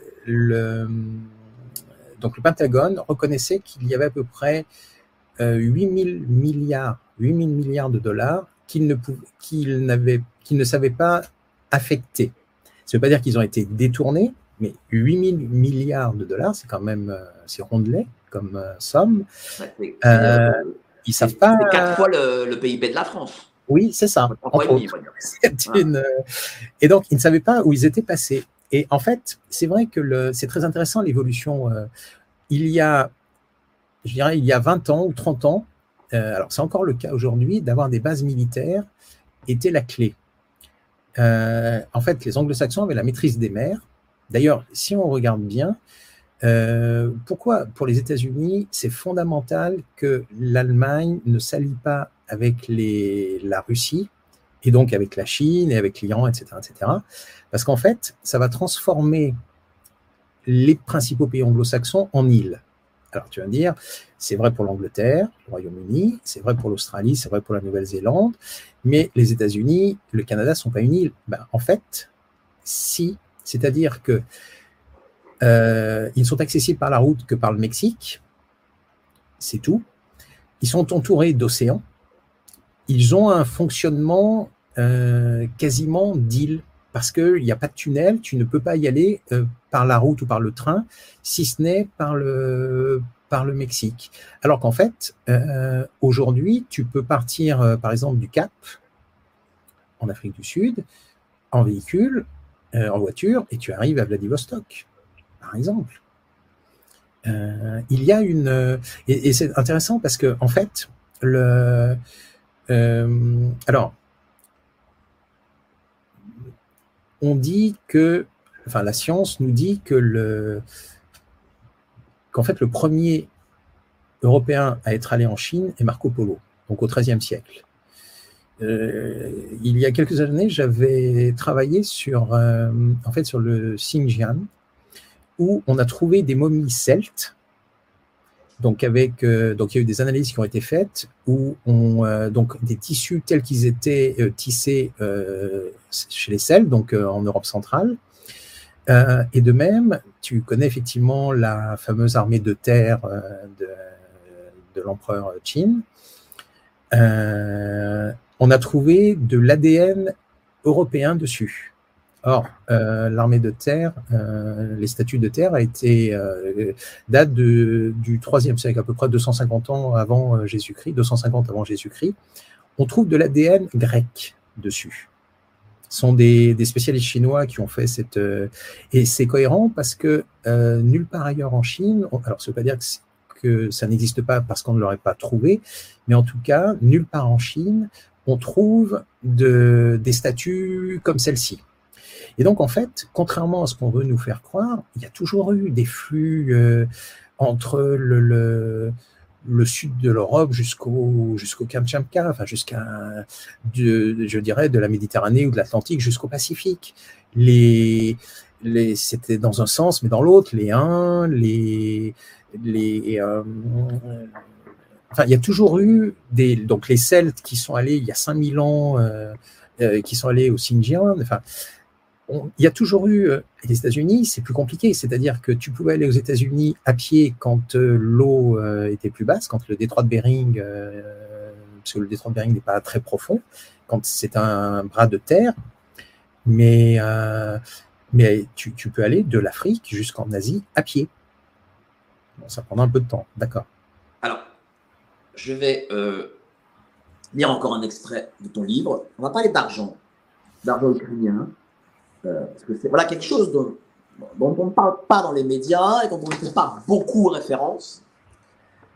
Euh, la commission, alors le titre c'est Les poches pleines. La Commission européenne annonce en mars 2014 un paquet d'aide à l'Ukraine de 11,2 milliards d'euros. Donc, jusqu'à 8 milliards de prêts de la Banque européenne d'investissement et de la Banque européenne pour la reconstruction et le développement, afin de soutenir officiellement le processus des réformes. C'est une somme considérable. En comparaison, les dépenses publiques s'élèvent à 41 milliards d'euros, chiffre de 2017, dont l'aide de l'Union européenne représente plus d'un quart. On peut se demander pourquoi elle n'a pas été plutôt investie en faveur des États membres. On peut se demander, hein, c'est évident, qui n'en ont pas moins besoin. Cependant, si elle a permis de redresser l'économie ukrainienne, créer des emplois, etc., comment ne pas considérer qu'il s'agissait d'une décision appropriée, mais sans le consentement ou du moins l'assentiment des citoyens européens, dont de toute façon la Commission européenne ne peut pas euh, grand cas en général. Le petit pic, hein, le petit pic de Patrick. Un article publié en décembre 2016 sous le titre L'Union européenne se demande où sont passées les aides de l'Ukraine ne peut qu'attirer notre attention. Il fait suite à la publication du rapport spécial numéro 32 2016, l'aide de l'Union européenne en faveur de l'Ukraine par la Cour des comptes européenne qui proclame fièrement sur son site qu'elle est la gardienne des finances de l'Union européenne. Pourtant, là c'est intéressant, L'Union européenne a versé des milliards d'euros d'aide à l'Ukraine, principalement pour appui budgétaire. La Cour des comptes européenne est toutefois incapable de dire comment cet argent a été utilisé. Monsieur, euh, alors, euh, Sabolk euh, Fazakas, je sais pas comment on le dit, c'est un Hongrois, j'imagine, responsable d'un rapport de la Cour des comptes européenne sur l'aide à l'Ukraine, a indiqué que l'organe de contrôle n'avait pas eu l'occasion d'analyser les dépenses. Son rapport s'est penché sur l'impact limité des aides européennes les représentants de la CCE a assuré que l'urgence de, de sauver l'Ukraine avait fait passer des vérifications scrupuleuses des dépenses au second plan.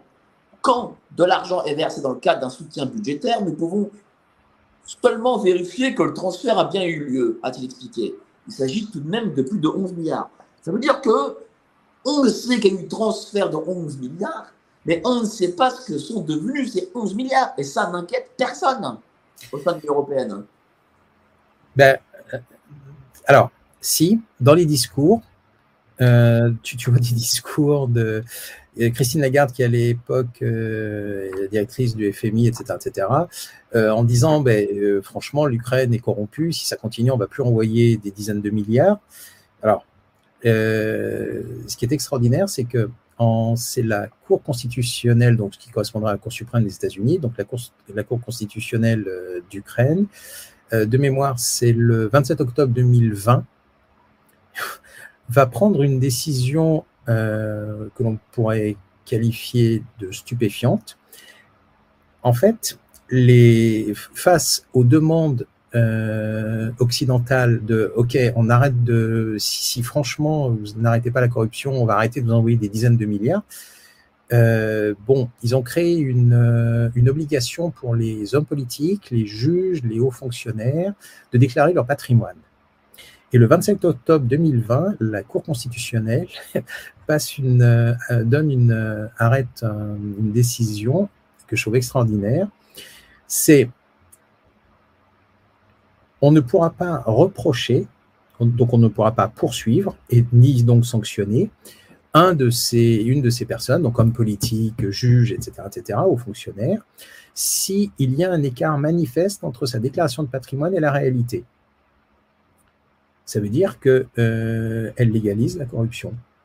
C'est-à-dire que si tu déclares bah, que tu as un appartement, un studio, et, etc., etc., et puis qu'à côté tu as, euh, bien comme euh, certains dirigeants ukrainiens, des propriétés, une propriété en Italie, en Angleterre, en Israël, etc.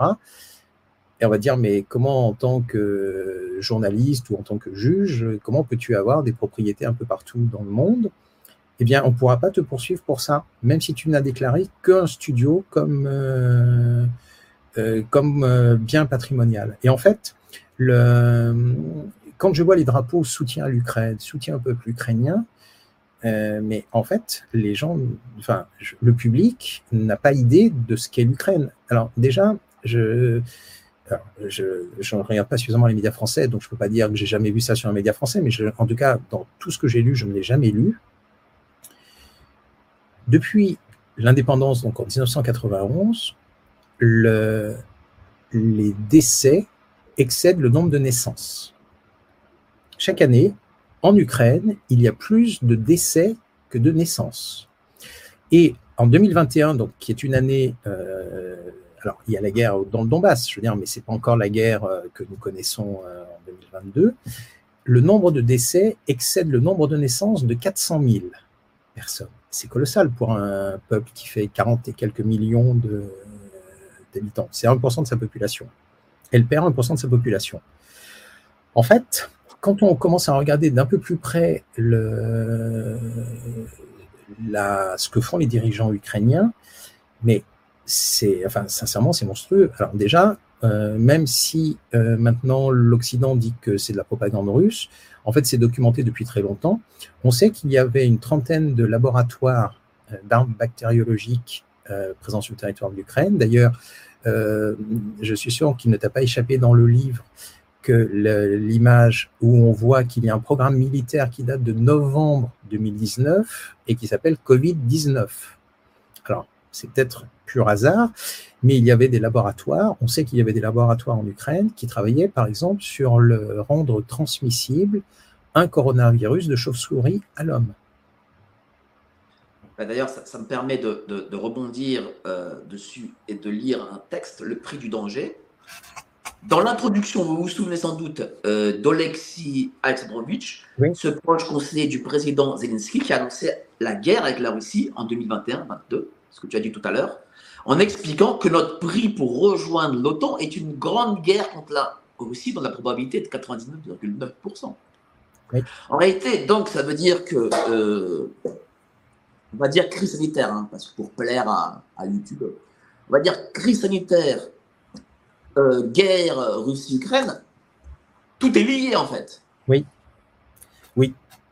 Et même, le, peut-être nous pouvons euh, ajouter, euh, alors,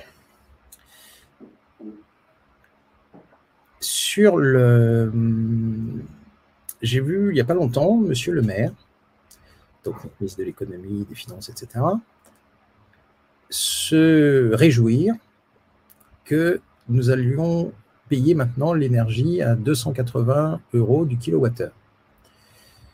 Alors que l'Espagne et le Portugal sont sortis du mécanisme européen et payent leur électricité à 80 euros.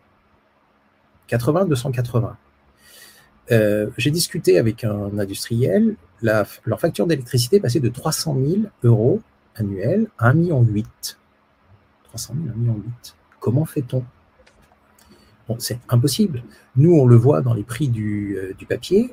Euh, alors déjà, il y a eu la crise du Covid, donc avec des pénuries, etc. Et alors, pourquoi il y a eu une augmentation des prix du, papier pour le livre? Tout simplement parce que avant le Covid, nous allions faire nos courses dans les magasins. Euh, et avec le confinement, nous avons été obligés d'acheter chez Amazon euh, principalement. Euh, d'ailleurs, l'entreprise ne s'est jamais autant enrichie que pendant le Covid. Alors depuis, ça a chuté, mais, mais, la valeur boursière était colossale. Et en fait, le papier, eh ben oui, c'est Amazon est un désastre environnemental parce que euh, l'industriel fournit un produit dans un carton qui lui-même est mis dans un carton Amazon. En fait, ce sont des millions de tonnes qui sont, alors, une partie est récupérée, mais une grosse partie ne, l'est pas. Et dans le prix du. Euh, ben, en fait, qu'est-ce qui fait la, la, différence entre notre civilisation et celle du Moyen-Âge Globalement, c'est que nous savons utiliser l'énergie. Au Moyen-Âge, globalement, tu n'as pas grand-chose comme énergie. Tu as le vent, quand il y en a. Tu as un peu le soleil, mais euh, alors après, tu as un peu le charbon, tu as un peu, etc. Mais ce qui fait, ce qui fonde une société moderne, c'est l'énergie, c'est l'accès à une énergie à bas prix. Or, en fait, le, tout à l'heure, nous parlions des, mondialistes. Oui, il était évident que le, il fallait faire tomber l'Allemagne, et c'est réussi.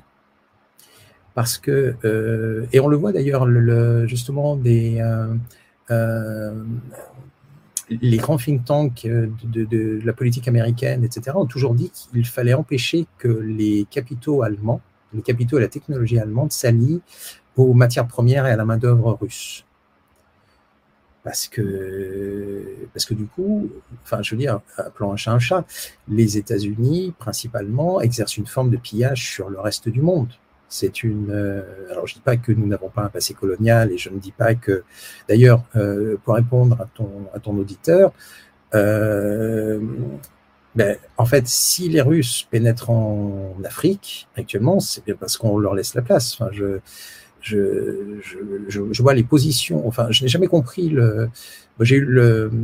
Je, ne comprends pas en fait. À chaque fois que le président Macron se déplace dans un pays africain, c'est quasiment une catastrophe. Je veux dire, on a envie de lui dire, mais il n'y a pas de diplomate autour qui peut lui expliquer les codes. Je veux dire, on ne. Euh, Normalement, oui, hein, théoriquement. Euh, je ne sais pas ce qu'ils font. Enfin, c'est euh, où ils sont, ou alors ils sont dans une cour et ils n'osent pas parler. Mais je veux dire, un dirigeant africain qui peut être son père ou euh, voire son grand-père, on, ne se moque pas de lui. Enfin, je veux dire, il y a des. Puis de toute façon, on se moque pas des. Mais justement, justement, en, parlant de diplomatie et de Macron, quel est le rôle aujourd'hui de la France dans ce conflit que fait la France exactement? Est-ce que euh, elle a une position euh, gaulienne, comme elle, comme elle a eu cette, fameuse troisième voie, ou est-elle euh, bah, est-elle le jouet des mondialistes? Bah, En fait, M. Macron n'a aucun choix. Il n'a pas le choix. Il a, d'ailleurs, il a, j'ai été, il y a une phrase quand il est allé, tu te souviens, en voyage officiel euh, c'était fin novembre ou début décembre, c'était début décembre, à Washington. Alors, trois ou quatre jours avant, alors on peut dire que c'est une pure coïncidence, mais euh, en général, ce genre de coïncidence n'est pas toujours une coïncidence, mais bon, c'est le FMI annonce que la France, alors c'est pas ces termes-là qu'ils emploient, mais globalement c'est ce que ça veut dire, que euh, il y a un dérapage budgétaire et qu'en 2027 la France sera le cancre de l'Europe sur le plan de, euh, en fait, l'endettement par rapport à enfin, le, déficit budgétaire, etc., etc., ce sera le pire état de la zone, euh, la zone Europe. Même pas de la zone euro, de la zone Europe. Et trois jours après, donc, ou quatre jours après, Emmanuel Macron se rend à Washington en visite d'État. Et il y a une phrase qui m'a particulièrement, qui a attiré mon attention sur le perron donc, de la Maison Blanche. il se tient à côté de, de Joe Biden il dit une phrase que je trouve très ambiguë. Il dit il nous faut, alors et en plus il l'a dit en français, donc euh, il n'y a pas de, problème d'interprétation, de traduction. Il dit il nous faut savoir redevenir frères d'armes.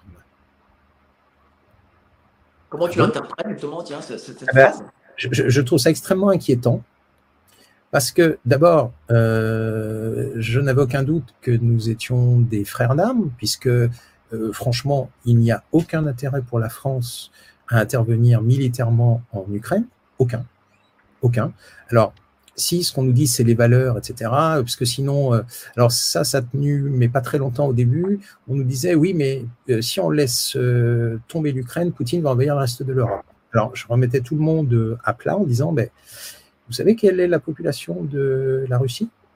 Évidemment, peu de gens connaissent la, population de la Russie. Je dis, ben, si nous prenons la population française plus la population allemande, donc juste deux États, elle est supérieure à la population russe. Alors aujourd'hui, c'est difficile d'évaluer la population, d'évaluer, d'évaluer, pardon, peut-être évaluer, euh, évoluer aussi la population russe, parce que par exemple, Faina, donc euh, notre jeune auteur dont nous parlions tout à l'heure, et que tu recevras euh, le 5 mars, quand nous avons commencé à travailler ensemble, elle était ukrainienne. Depuis le référendum du mois de septembre de l'année dernière, elle est russe. Donc, néanmoins, au moment, le 24 février, quand euh, la Russie euh, attaque l'Ukraine, euh, la population allemande plus la population française sont supérieures à la population russe. Et en plus, on l'oublie, mais la population, le territoire russe, c'est 11 fuseaux horaires. C'est-à-dire que quand on déjeune à Moscou, ils, sont ils sont déjà endormis profondément à Vladivostok. c'est difficile de je, trouve c'est extrêmement difficile. En plus, il y a beaucoup de minorités, il y a des. Euh, euh c'est un pays. C'est compliqué en fait là. Je, je quoi, ils n'ont pas de vision expansionniste? Ben, Imagine-toi, c'est-à-dire que quand tu es à Vladivostok, ce que dit Moscou t'intéresse évidemment. Mais c'est à 11 heures de décalage. En fait, tu vois, on a. Euh, et les États-Unis, c'est pareil, en fait. Il y a trois fuseaux horaires, donc c'est-à-dire qu'il y a 4 heures de décalage en fait, tu vis pas à la même heure. Et d'ailleurs, c'est très intéressant parce que euh, la Chine, euh, qui fait 10 millions de, kilomètres carrés, tu as la même heure partout en Chine. Il n'y a pas de fuseau horaire en Chine. Que tu sois à Urumqi, donc la capitale du Xinjiang, ou à Pékin, c'est la même heure. Donc ça veut dire que tu ne vois pas le soleil euh, à la même heure. et donc en fait, je ne suis pas habilité, tu vois, à parler de l'esprit russe. Je ne le, connais pas assez, je ne parle pas suffisamment russe, etc., etc. Mais c'est un pays qui déjà, d'ailleurs une fois, euh, j'avais entendu euh, Vladimir Poutine qui avait dit un pays comme la Russie devrait avoir 500 millions d'habitants. Eh bien oui, au minimum. Au minimum. Euh, si tu, j'avais regardé, il y a d'immenses propriétés. Alors, elles ne sont pas accessibles aux étrangers, mais il y a d'immenses propriétés agricoles accessibles, des 200 000 hectares qui ne sont pas exploités.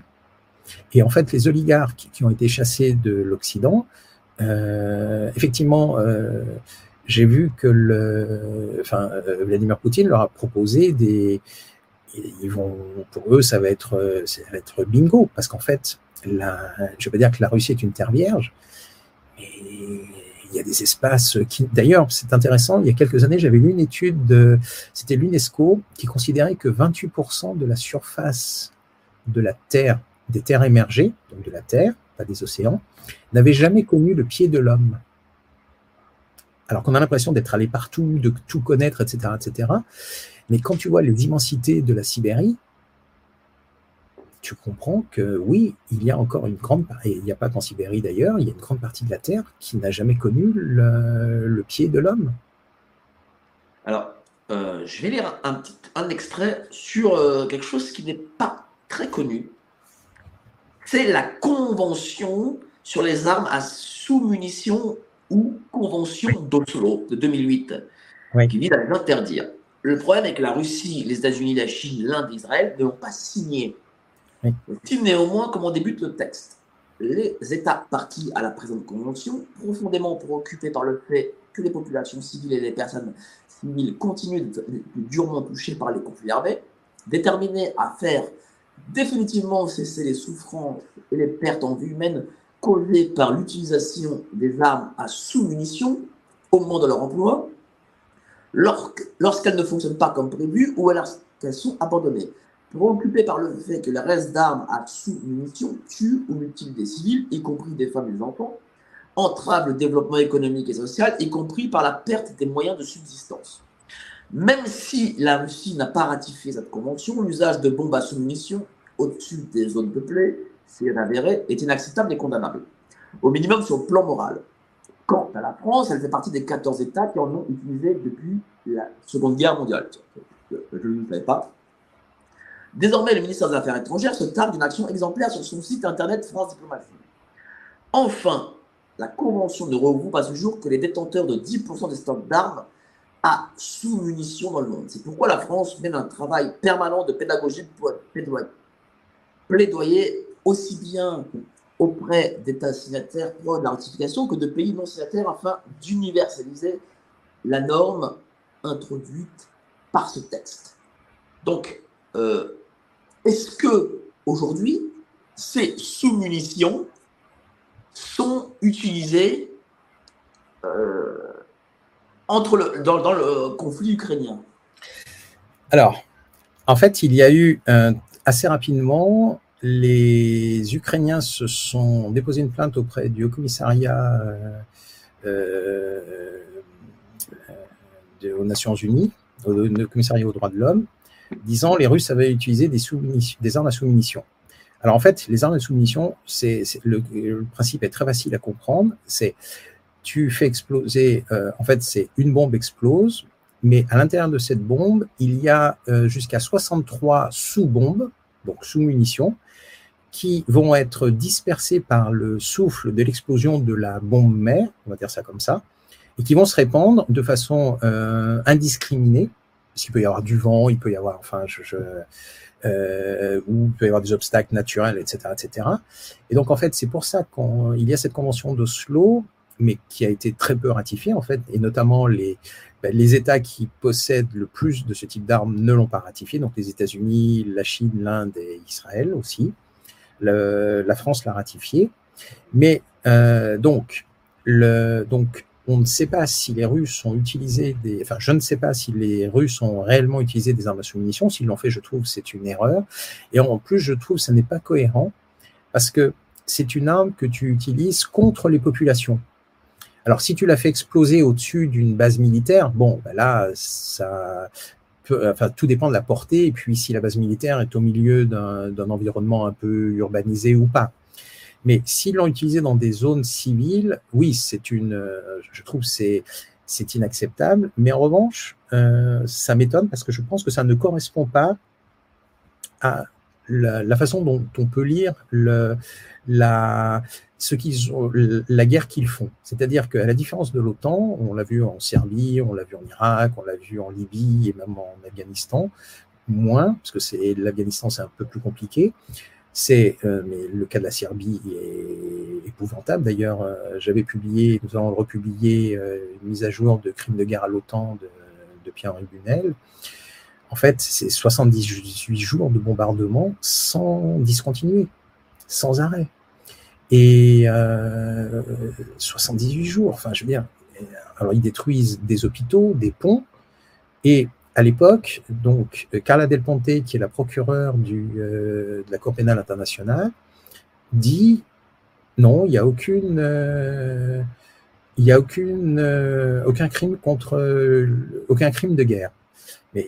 Quand on détruit des hôpitaux, quand on cible des hôpitaux, des ponts, enfin des instructions, des, des, quand on fait des destructions d'installations civiles, ça peut être considéré comme des crimes de guerre. D'ailleurs, j'ai vu euh, une déclaration, alors là, je, je, préfère employer le mot que je, trouve, euh, je la trouve lunaire. Ursula von der Leyen vient de déclarer que les États-Unis n'ont jamais violé le droit international. À ça, celle-ci, il fallait la faire. L'assassinat, par exemple, du général Soleimani, le, c'est pas une violation du droit international. Le, euh, bref, le, les interventions en Syrie. Euh, D'ailleurs, en Irak, euh, début du siècle, quand même. 2003, oui, bien sûr. La, bien sûr, sans mandat de l'ONU, etc., etc. Donc, je le redis, Ursula von der Leyen vient d'expliquer que les États-Unis n'avaient jamais violé le droit international.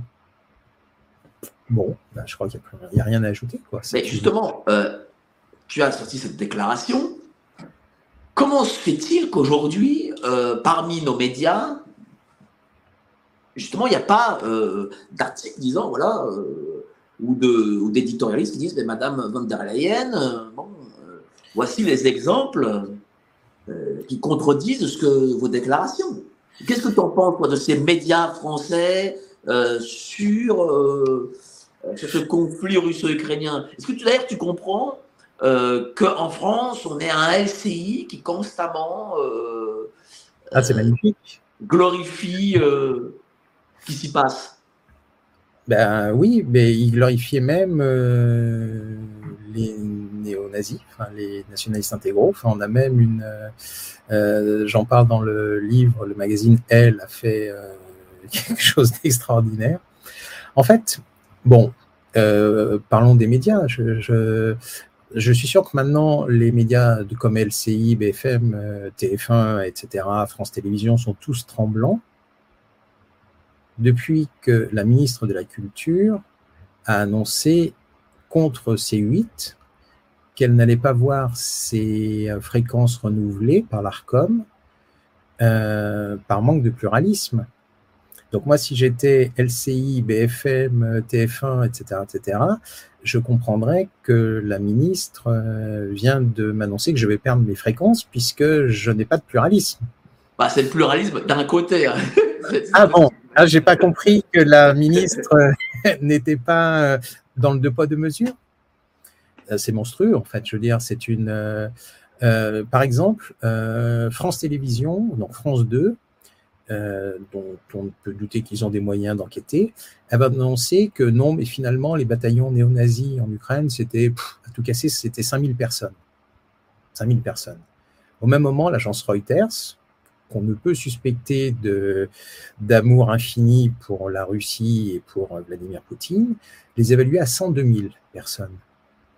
Et en fait, je, disais, c'est euh, OK, il est de bon ton soit de faire de Zelensky euh, un chef de guerre euh, bluffant, tout ça. Je, franchement, je vois pas le chef de guerre bluffant, d'autant plus que tu as dû voir les, les déclarations de Naftali Bennett l'ancien Premier ministre d'Israël, qui a dit bah, au début, euh, il s'est caché dans un. Donc, Vladimir Zelensky s'est caché dans un bunker à Lviv. Et en fait, euh, euh, Vladimir Poutine a assuré qu'il ne tenterait pas de, de l'abattre. Et du coup, c'est là où il est sorti de son, de son bunker. Donc en fait, je, considère qu'il est ni un chef de guerre, ni un zéro, comme on essaye de, le faire. Je l'ai dit tout à l'heure, il a été euh, honnête à un moment, sauf qu'il était, euh, il s'est heurté au bataillon néo-nazi. Parce que... Et justement, qui est ce M. Zelensky? Alors, on sait que c'est un, un, ancien acteur, mais comment a-t-il fait pour prendre euh, ce pouvoir? Est-ce qu'il a été piloté derrière? Oui, bien sûr. On a souvent parlé de M. Soros, sa révolution orange. Fait-il partie de ce réseau? Voilà qui est exactement euh, M. Zelensky? alors, ce n'est pas à moi de dire qui est exactement M. Zelensky, mais en tout cas, ceux qui sont clairement derrière lui, enfin celui qui était clairement derrière lui, c'était Kolomowski, qui était un des principaux oligarques, qui a eu une, qui a été, qui était le principal actionnaire de, la principale banque ukrainienne, audité par un, évidemment un, auditeur anglo-saxon.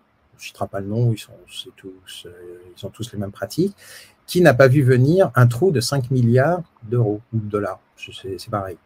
Donc, les auditeurs anglo-saxons ont certifié des comptes d'une banque qui avait un trou de 5 milliards qu'ils n'ont pas vu. Bon.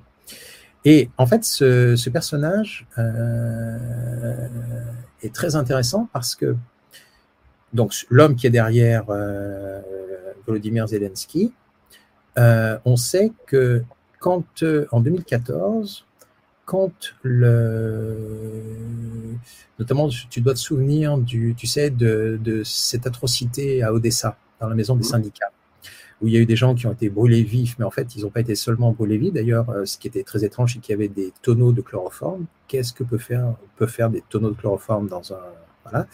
On, a en fait des informations comme quoi ce Kolomoski versait 5000 dollars pour tout euh, séparatiste assassiné ou capturé. Et ensuite, c'est passé à 10 000 dollars.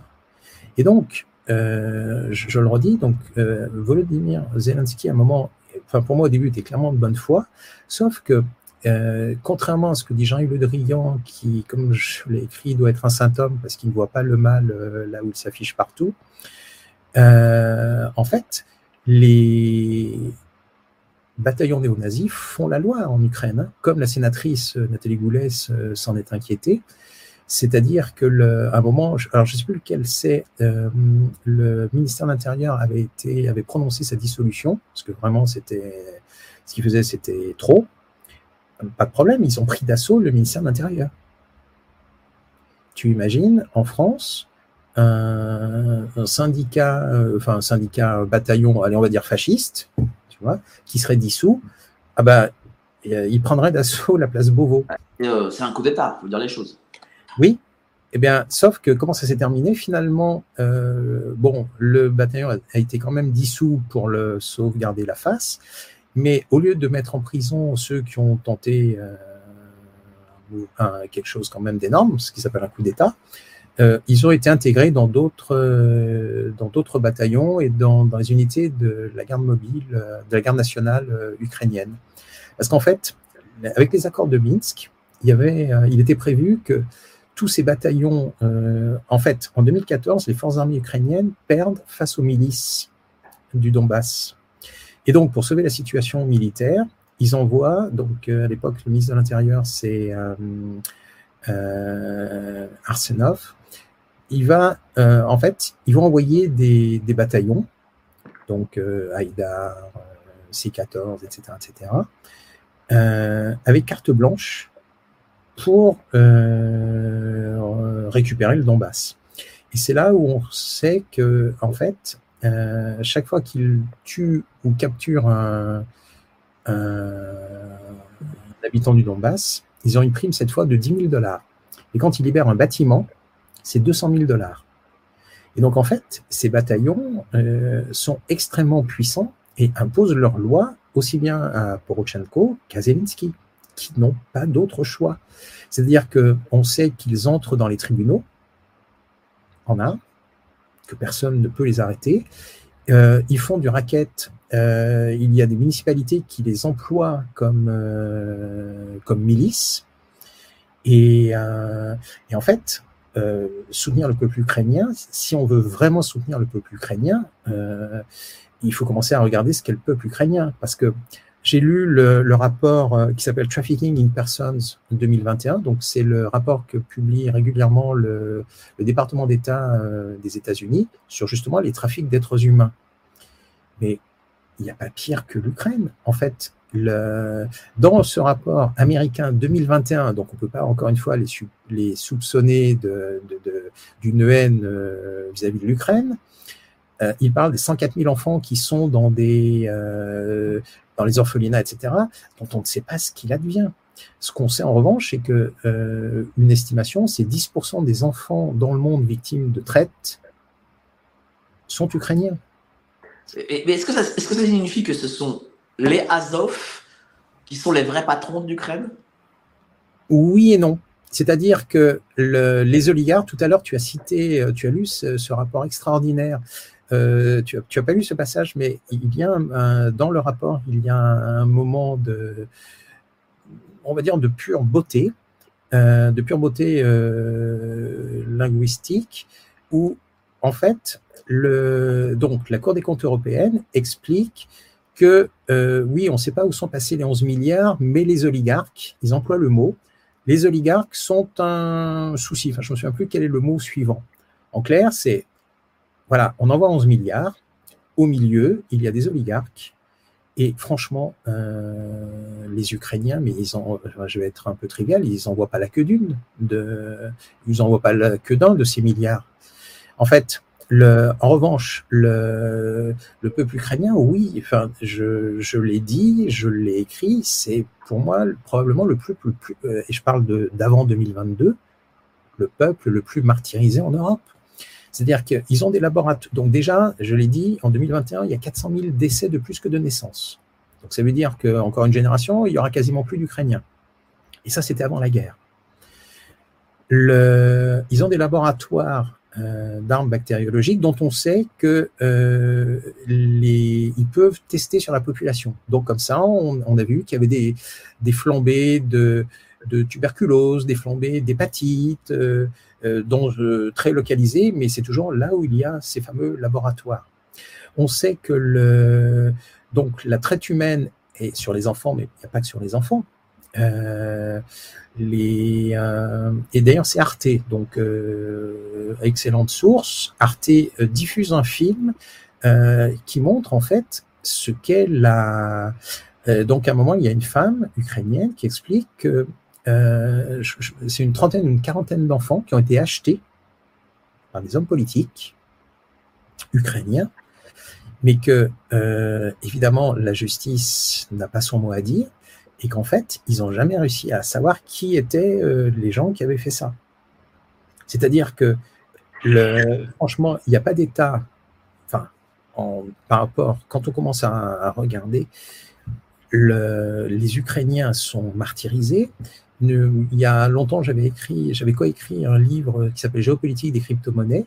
Il y a une société qui développait une crypto-monnaie, le SBU, donc les services de renseignement ukrainiens, débarque euh, et commence à transférer les, euh, le portefeuille de crypto-monnaie de la société sur ceux bah, des agents qui sont là. Et euh, en fait, quand on lit les rapports de, des grandes ONG américaines présentes en Ukraine, euh, globalement jusqu'en 2020, ouais, 2000, oui, 2019 à peu près, euh, ils énoncent tout ça. Ils, dénoncent qu'il n'y a plus d'état de droit, il n'y a plus de justice, il n'y a plus de police en Ukraine. La, police s'est corrompue. Et donc, euh, donc à partir du moment, enfin, c'est une évidence, à partir du moment où il n'y a plus de justice dans un État, il n'y a plus d'État. Enfin, c'est une. Euh, donc, tu, on pourrait envoyer 500 milliards, les Ukrainiens de base n'en profiteront pas. En tout cas, merci beaucoup, cher Patrick. Oui. Guerre en Ukraine, un livre passionnant, La responsabilité criminelle de l'Occident, nos options pour stopper la crise. Voilà. Livre épais, ultra documenté, ultra sourcé, que euh, je recommande et j'ai vraiment lu euh, une traite, hein, pour le dire. Je vous remercie à tous. Étiez plus de, pendant 1h40, plus de 1300 personnes en même temps. En même temps, voilà. Je sais qu'il y aura énormément de monde après en replay. N'hésitez pas à vous inscrire sur Géopolitique Profonde, le site. Voilà, vous vous inscrivez, vous mettez votre mail gratuitement. Vous aurez des vidéos inédites sur la débancarisation, car l'argent des banques ne vous appartient pas et il faut que cet argent vous appartienne. Donc, allez sur le site Merci encore, cher Patrick. On se reverra très vite parce qu'on aura ton auteur du Donbass. Est-ce que je peux ajouter quelque chose? Je peux ajouter quelque chose, Mike? Vas-y, vas-y. Très rapidement. Donc, alors, merci pour ton invitation. Ce qui est dommage, c'est que finalement, nous n'ayons pas eu assez de temps pour euh, aborder la question des justement de nos options pour stopper la crise, parce que nous avons réellement des options pour, euh, pour arrêter cette folie qui nous entraîne, nous, la France, euh, vers le. Bah, vers dans le, livre. C'est dans le livre. Voilà. Et, et, ce que je voulais dire également, c'est que donc merci à toutes ces personnes qui nous ont suivis. Et si vous souhaitez l'acheter, le, le, lire, nous avons ouvert un site qui s'appelle donc novimondi.com, donc n o v i mondi m o n d i.com, sur lequel vous pouvez l'acheter. Vous verrez nos autres euh, productions. Et, euh, et, donc, merci à nos futurs lecteurs, et merci à nos auditeurs, et merci à toi donc, pour cette belle invitation. L'excellent livre aussi de euh, Francis Lalanne. Merci. Passez tous une excellente soirée. Merci à toi, cher Patrick, et à très bientôt. Merci, Mike. Allez, salut, ciao.